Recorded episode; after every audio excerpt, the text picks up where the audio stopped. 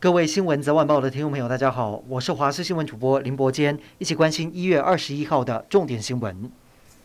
今天国内新增四十五例境外移入，还有二十三例的本土确诊，也是今年本土案例最多的一天。除了高雄传播链一口气暴增十例，桃园西堤传播链也在增加三例，其中两例是一月九号曾去西堤用餐的远雄自贸园区的移工，后续又再传染给同职场的四位同事，目前已经累积六人确诊。而台北市也增加三名相关确诊个案。指挥官陈时中点名，二十号桃园太阳能板公司的。确诊母女还没有找到感染源，这让陈时中坦言，本土疫情必须要观察到过年之后。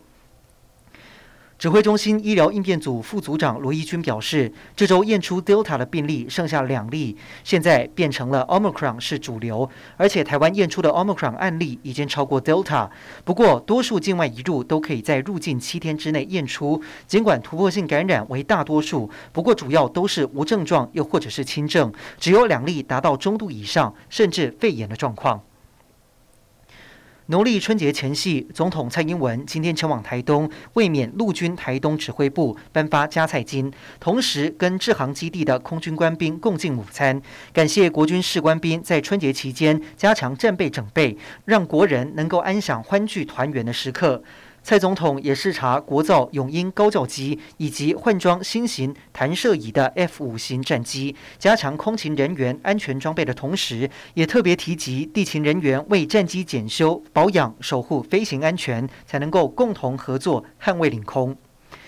宜兰有不肖业者将过期的鸡蛋先冷冻在冷冻库，等到要出货的时候再退冰，然后改标签卖给不知情的厂商以及民众。宜兰县调查站就查获将近一百七十箱的过期鸡蛋。讯后，四名涉案的业者被依违反食安法跟业务登载不实，两万到四万不等交保。但这些过期鸡蛋早就流入市面，不知道有多少人吃下肚。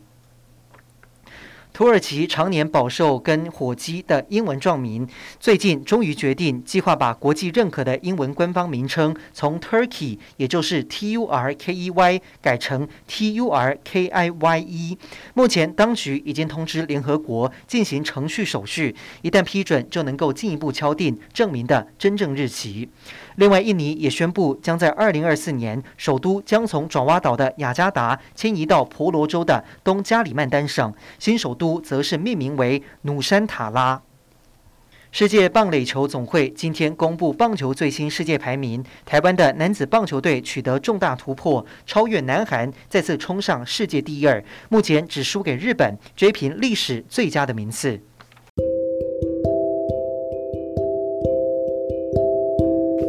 以上就是这一节的新闻内容，感谢您收听，我们再会。